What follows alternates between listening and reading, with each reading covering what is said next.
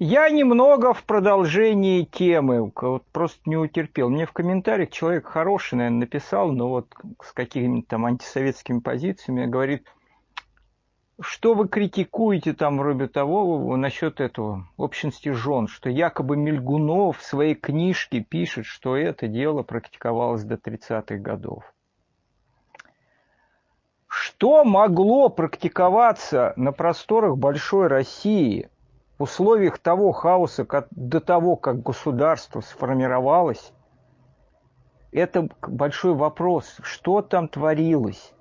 Это как бы большой хаос. Страна была в это погружена в ужасное состояние. Сейчас, возможно, на просторах России есть примеры того, когда какие-то женщины с низкой социальной ответственностью живут, наверное, с несколькими мужчинами. Им есть много причин.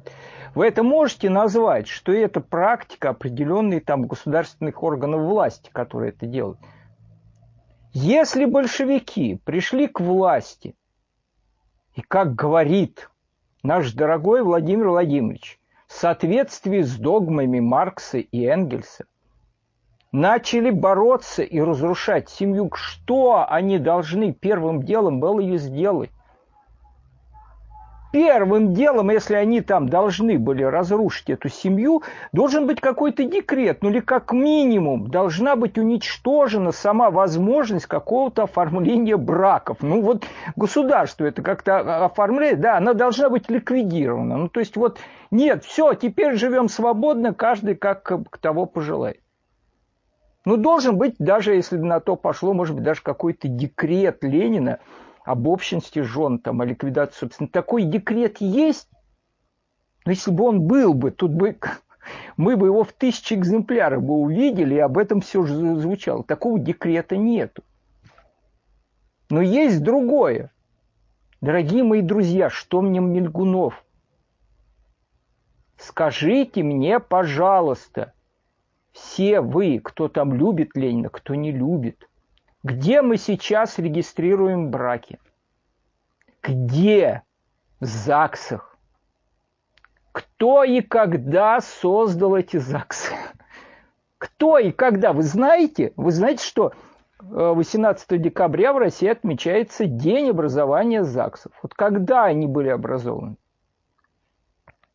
История органов ЗАГС началась 18 декабря 1917 года с принятия декрета о гражданском браке, о детях и ведении книг фактов состояния. Вы на дату, ну, обратите на дату 18 декабря 1917 года.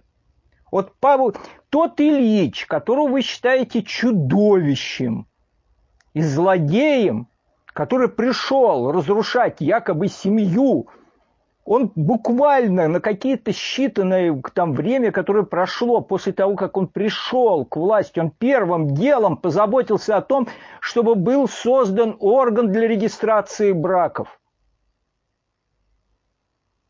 Он пи...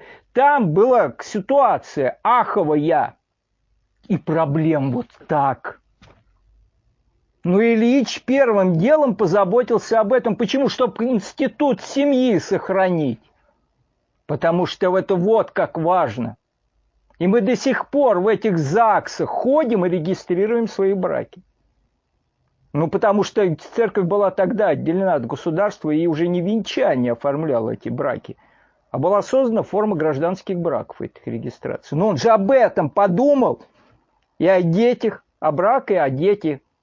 Ну как можно этого не знать, не понимать, как, по-вашему, это совмещается? Это злодейское желание большевиков разрушить семью и принятие этого декрета. Но мы его подлые потомки своих предков, которые нас когда-то спасли, это государство, вытащили его из бездны. И мы из-за того, что не знаем, хотя очевидные вещи, которые лежат на поверхности – и не хотим знать своего прошлого, того, что было сделано, благодаря чему дожили до этого момента, мы как раз и позволяем разного рода нечистоплотным людям плевать в нашу историю –